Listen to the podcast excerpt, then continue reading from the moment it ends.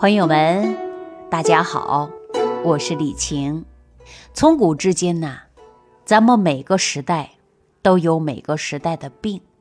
那么今天呢，我们生存在浊毒化的环境当中，其实呢，也有一种流行病，叫做肝气不舒。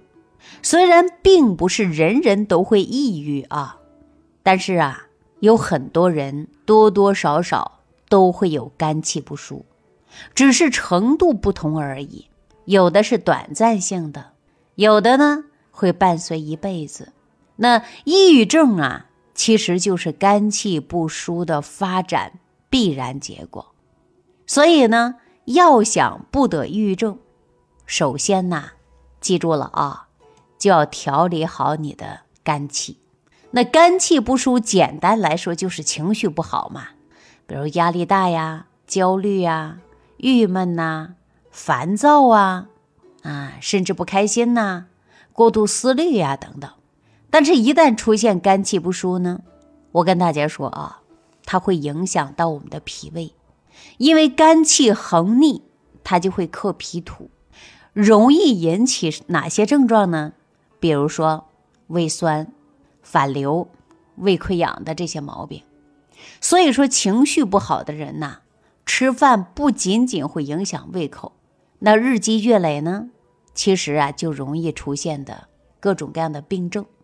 而且，咱们女性粉丝啊，经常会问我说：“李老师，为什么我总开心不起来呢？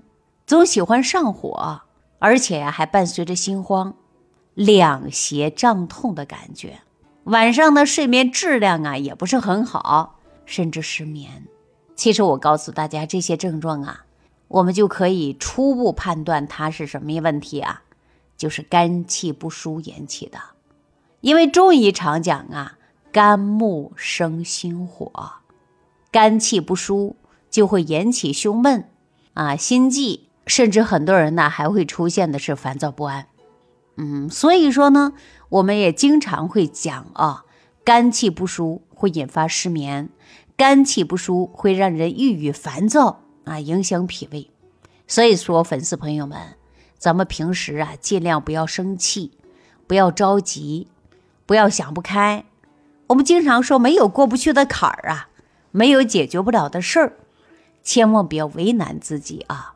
这我跟大家经常说的，毕竟身体是咱自己的，没有健康的身体，我们何以安生啊？之前呢，我见过六岁的幼儿园的小朋友就出现了肝气不舒，为什么呢？我记得我有一次去我老师家啊，嗯，跟我老师呢在下午聊天的时候，我老师当地呢也算是德高望重的人物了，喜欢画画，他用一个下午的时间啊给我画了一幅画，要送给我。其实我在跟老师聊天的时候啊，有三四个小时这样子，发现老师家一个小孙子就一言不发，愁眉不展。从中医的角度来讲，就五六岁的孩子应该是纯阳之体，正是活泼好动的年纪啊。哎，这个小孩怎么一言不发呢？我心里还纳闷呢，说难道这孩子是这样的天性吗？因为老师这个小孙子呀，他跟一般的孩子不一样，心里装着很多事儿啊。我进临出门的时候，我问我老师说：“孩子怎么了呀？怎么今天一言不发的呢？”老师说了：“这孩子呀，就在半年之前。”也不知道怎么回事啊，于是呢，我让孩子伸出舌头一看，哎呀，发现孩子呢舌尖很细，典型的呀肝气不舒的舌头。后来仔细问了才知道啊，这小孩不是马上要上小学了吗？他妈给他报了很多兴趣班，这个兴趣班可不是小孩的兴趣班啊，是家长的兴趣班，让孩子学英语啊、音乐呀、书法呀等等，报了一大堆，不希望自己的孩子输在起跑线上。其实啊，我的老师呢也有这种想法。也就是啊，希望孩子呢能够啊传承他的衣钵。孩子在琴棋书画各个方面啊出类拔萃。孩子在学校的课外兴趣班其实报的挺多的。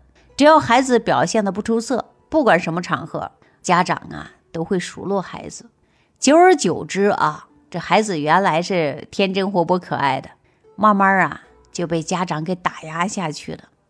其实这个事儿啊，我跟大家说啊。不只是我老师的一个家庭，其实很多家庭都是这样子的。啊，其实我还真不好说。有人说呀，这是一种悲哀；有的人说是现在的教育。其实我真正希望家长朋友让孩子有个快乐的童年，还是挺好的。孩子的兴趣不是用兴趣班培养出来的，对不对？是用家长的智慧来培养出来的。我周围很多朋友整天没事的时候啊，吐槽孩子学习压力大呀，把孩子弄得肝气不舒啊。说实在的啊，我们现在呀，的的确确呢，对孩子教育上啊，真的不敢说。啊，简直啊，让孩子呢没有快乐可言了。当然呢，我们这样啊学习方式呢，为了孩子能够上个更好的大学，将来更好的发展，对吧？从始至终啊，大家都知道，嗯，上学就开始慢慢有压力了。那社会当中不也存在吗？哎，小孩学习不好的，十几岁就开始分流到技校了，进入工厂了。那作为家长来讲呢，希望孩子会更好一些，所以说呢，就给孩子呀。不停的去学习，而且呢，一科不能落，哎，希望能够有一个优异的成绩。比如说小学、初中啊、高中啊、大学呀，孩子呢，学习生活当中依然是有一座大山的。哪怕是毕业了，毕业之后呢，可能还面临着要去考研啊，依然学习压力大。学生这一时代呢，就喘不过来气儿。学生呢，你看我们现在自残的很多吧，用各种方法来反抗。其实啊，这都是非常典型的，叫肝气不舒啊。说到这之后呢，我真的希望作为家长来讲啊，让孩子自由的去发展，身心健康这个比什么都重要的啊。所以说，我们都要轻轻松松的过日子。那其实很多人说，哎呀，长大成年之后我们就轻松了吗？当然不是。你看我们。不用去学习了，长大也进入柴米油盐的人生忙碌阶段了。因为压力，很多人呢，从年轻的时候、小的时候就肝气不舒，到成人的世界呢，好不容易说放松了，不用去各种去学习了，但是奔入社会当中啊，同样也存在压力的。比如说中年人上有老下有小的，中间呢还有职场各种焦虑的，为了房子呀、车子呀、孩子升职啊、自己升职加薪呐，为了名利呀。啊真的人生好累的。前段时间我跟我的同事王老师在一起聊天啊，他就说很多中年人啊，尤其是男性，下班回家到了家门口啊，停车，车停稳了，但是在车里边坐个十分二十分的，或者半个小时的，有时候在车里抽支烟，或者什么也不想干，发呆一会儿。我就问他为什么会这样呢？为什么男性朋友都会这样子呢？他们为什么不想回家呢？在车里躲的一阵儿啊，抽个烟缓一缓呢？其实啊，就是缓解自己的肝气不舒的心情。因为职场啊，压力本来就比较大，马上进入家里了，进门以后呢，压力也很大。很多人呢不想面对，那回到家里呢，就感觉到好累呀。男人也是一样啊，也会累呀，女人也会累，女人累会唠叨，所以男人呢也不想回家，对吧？因为职场不顺啊，老受同事的排挤的，领导呢也经常会打压的。明明说可以升职的，明明可以加薪的，结果呢，真的都想辞职，还想辞职呢，还没这个勇气，对吧？所以说积压在内心时间久了，就什么肝气不舒。那女人呢？其实女人的焦虑烦躁点呢还更多，比如说回到家里给孩子辅导作业，哎，这就是一大痛点。对吧？你回到家里给孩子辅导作业呀，女人就开始弄得鸡飞狗跳的，而且呢还要工作，还要上班，家务一大堆，所以说呀，各种各样的烦躁。你看女人就开始干嘛呀？开始唠叨啊，唠叨男人啊，不帮家里干活啊，等等。所以说，女人一唠叨，或者说把所有的希望都寄托到男人身上了，那你说女人呐，往往呢就容易出现各种各样的烦躁情绪啊，开始暴动。所以说，我们人往往就容易出现很多问题。那大家都知道啊，说男人变心出轨，女人深受打击呀，一蹶不振。那么对爱情、对生活呀，都容易出现丧失信心，甚至很多年、一辈子呀，也走不出这种阴影。所以说，女人面对一个重大的课题，就是啊，学会独立，不仅呢是物质和经济独立啊，包括我们就是精神要独立。那粉丝朋友们，我刚才跟大家聊这么多，你看啊，我们就是一个肝气不舒的一个公式，那就是啊，欲望加能力低加想不开就等于肝气不舒。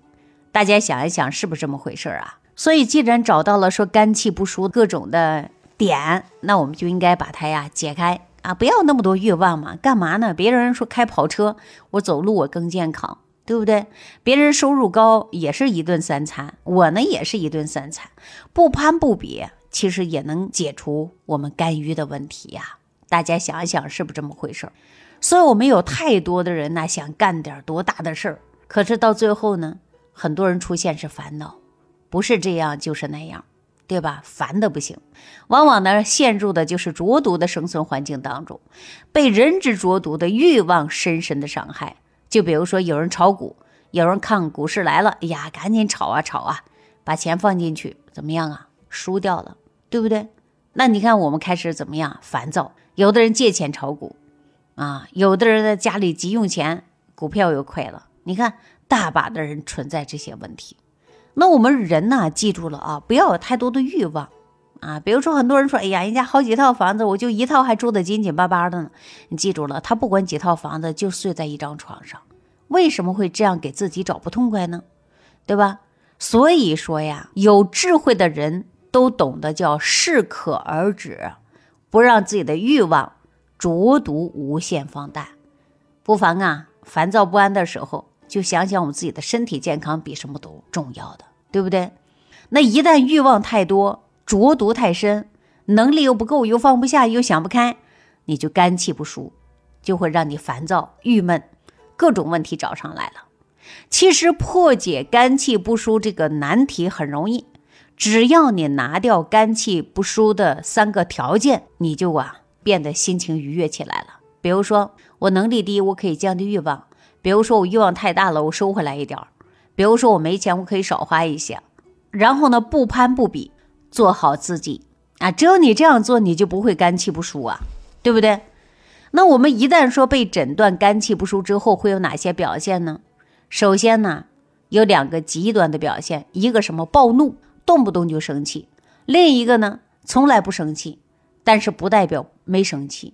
他这个气憋在心里，其实对身体也是一种伤害呀，憋出来结节了。